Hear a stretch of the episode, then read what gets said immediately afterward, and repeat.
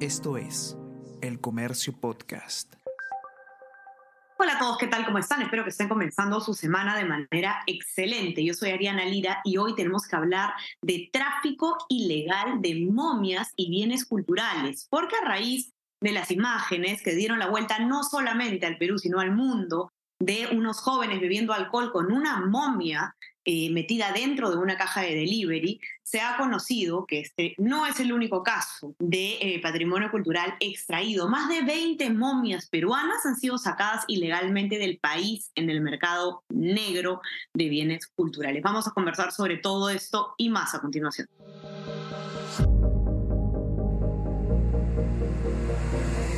Tenemos que hablar con Ariana Lira.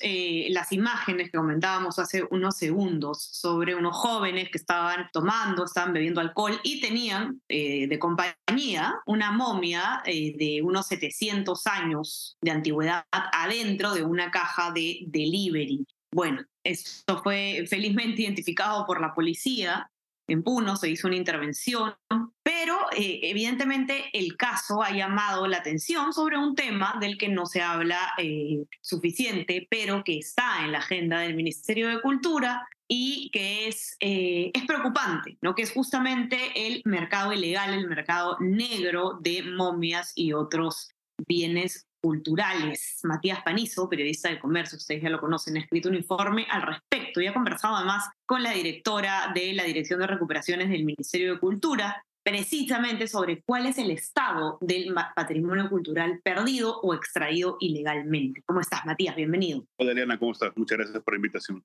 Gracias a ti. Cuéntanos un poco eh, digamos, a raíz de este caso se pone el foco, ¿no es cierto?, en, en este tema del patrimonio traficado. Eh, y el titular de tu nota es preocupante. Más de 20 momias sacadas ilegalmente del país. ¿Dónde están esas momias? ¿Cómo se ha identificado que se han perdido? ¿Qué sabemos sobre esto?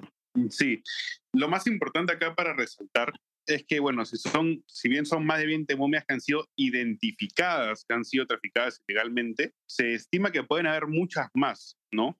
Porque lo que cuantifica el Ministerio de Cultura, tanto para las momias como otros bienes culturales, son los que ya son detectados fuera y se lanza una alarma. Por ende, bueno, se reconoce que eh, son artículos peruanos que estuvieron aquí en algún momento de la historia y que por un proceso largo acabaron en otro país este, de manera ilegal, ¿no? Entonces, bueno, preguntando eh, al Ministerio de Cultura y a las otras autoridades competentes, lo que supimos fue que, bueno, hay más de 20 momias, eh, son 22 en realidad, de las cuales eh, 8 ya han sido eh, repatriadas, ¿no? Eh, y 14 están en un proceso que se hace de la mano con el Ministerio de Relaciones Exteriores para hacer ¿no? el, todo el trámite para traerlas de vuelta al país.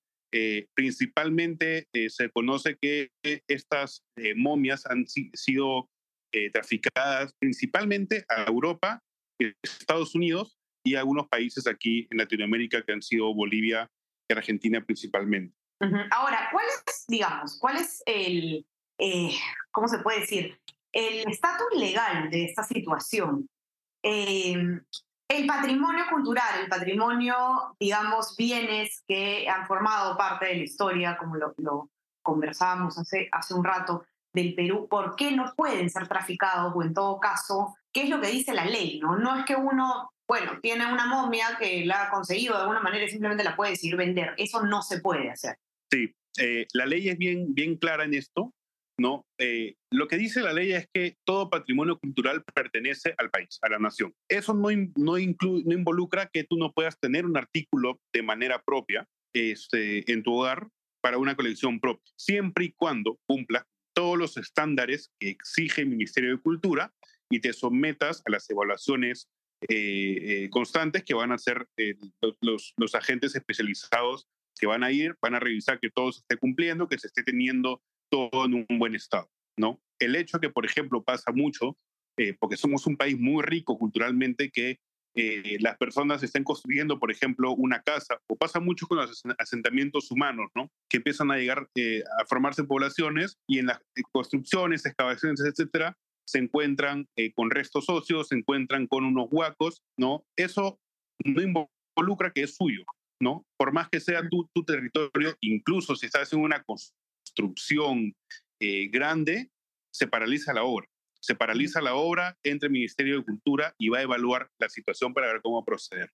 Entonces, si bien se puede tener un bien de manera, eh, de manera como una propiedad, igual pertenece siempre a la nación primero. Y el Estado siempre va a tener la primera opción de compra de todos estos eh, elementos.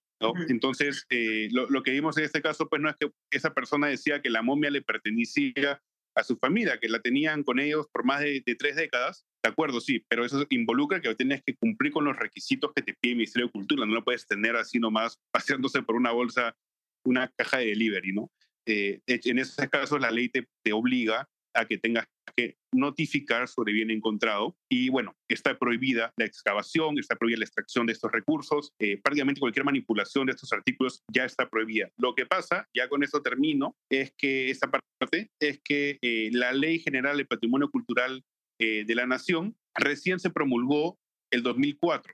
Entonces, previo al 2004, el guaqueo, por así decirlo, o el hecho que la gente se encuentre un artículo de estos en su casa, no estaba normado, entonces había como un vacío legal que permitía la venta de estos artículos y no se podía conocer, no se conoce en realidad cuánto patrimonio se ha perdido hasta el momento por este vacío legal que existió hasta el 2004.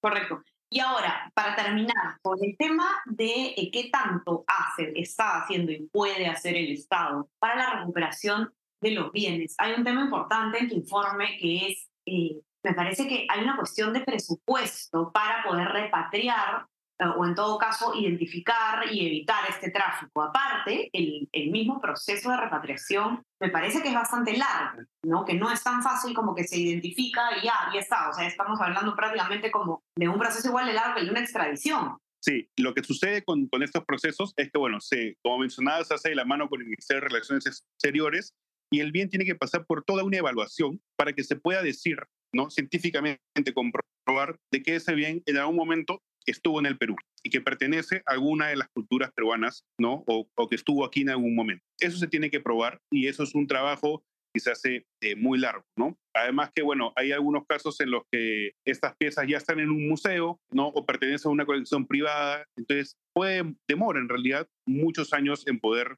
repatriarse. Sobre el, el tema del presupuesto, el Ministerio de Cultura tiene, bueno, toda una dirección eh, encargada de la recuperación de estos bienes, eh, otros que están eh, enfocados en la, en la mantención de estos, de estos artículos, etcétera. Pero lo que nos han mencionado las fuentes consultadas, que han sido personas tanto del Ministerio de Cultura, personas de la Policía Fiscal, que son los encargados de, velar por el bien de estos bienes, ¿no? con arqueólogos especializados. Lo que nos mencionan, es que no hay necesariamente todos los recursos necesarios para proteger, eh, porque hay que separar dos cosas. Lo que está sucediendo ahora, que sucede en todo el país, porque todo el país ha tenido eh, desarrollo eh, cultural por mucho tiempo, y lo que ya se ha perdido desde los 50, 80, 70, 90, es todo un proceso de búsqueda. Entonces, eso incluye un presupuesto que lo que nos mencionan las personas consultadas es que el Ministerio de Cultura no tiene ese presupuesto. Yo quiero hacer hincapié en un tema, ¿no? Eh, hay una, división eh, dentro de la Policía Fiscal de la Policía Nacional de Perú, que es la División de Investigación de Delitos contra el Patrimonio Cultural. Esta división está conformada únicamente por 20 efectivos para todo el país y su presupuesto equivale a unos 4 o 5 viajes en total para realizar al año para poder hacer las diligencias correspondientes. Prácticamente al abandono la situación. Eh, quiero invitarlos a que puedan leer la nota de Matías con detenimiento. Ya saben que la pueden encontrar en nuestra web, elcomercio.p. Matías, antes de seguir, estoy promocionando tu nota. No sé si hay algo más que te gustaría agregar. Eh, bueno, sí, en realidad sí. Eh, algo que todas las fuentes indicaron, ¿no? Este, y, y, es muy importante, es que se tiene que trabajar en educación. En educación para que las personas entiendan el valor que tienen estos artículos para nuestra historia. Si uno encuentra, por ejemplo, una momia en este caso y la quita de su contexto, todo lo que podemos aprender de encontrar esa momia bajo un procedimiento adecuado de cómo estaba la momia, bajo qué circunstancias, qué, con qué la acompañaban, si estaba dentro de un ataúd, no. Toda esa información ayuda a generar nuestra historia y por ende a generar también la nación, ¿no? La historia de nuestra nación. Quitar estas cosas de su contexto, venderlas como si fuesen artículos no eh, simples. Incluso lo que más se vende son, eh, eh, uno de los casos que más se venden son los documentos robados del Archivo Nacional parte de nuestra historia que no podemos completar y que no vamos a poder completar hasta que tengamos acceso a toda esa información que ya se ha ido por muchos años del país. Entonces hay que trabajar en la educación y ahora sí, para, para terminar, un dato muy importante, que uno de los arqueólogos que entrevistamos estima que únicamente el 4% de eh, los centros arqueológicos en el país están declarados como tal. Es por eso que vemos eh, ruinas, vemos eh, huacas, vayamos a donde vayamos, sin ningún cartel del Ministerio de Cultura, con personas que viven alrededor, no sin ninguna protección o llenas de basura. Entonces hay que trabajar en la inversión para estos temas y también la educación porque va por ambos lados. Muchas gracias. Así es, no hay vuelta atrás. Cada cosa que se pierde, se, cada objeto que se, se pierde, se va a las manos equivocadas. Simplemente nos quita la posibilidad de conocer un poco más sobre nuestra historia eduquémonos en ese sentido, de acuerdo con Matías. Pueden ver su web, su, perdón, su nota, ya les decía en la web de comercio.p. No se olviden también de suscribirse a nuestras plataformas. Estamos en Spotify, en Apple Podcast, para que puedan escuchar todos nuestros podcasts. Y suscríbanse también a nuestro WhatsApp, el forma para recibir lo mejor de nuestro contenido a lo largo del día. Matías, te mando un abrazo. Gracias por estar aquí. No, muchas gracias a ustedes. Saludos. Ya estamos conversando entonces nuevamente el día miércoles. Chao, chao. Tenemos que hablar con Ariana Lira.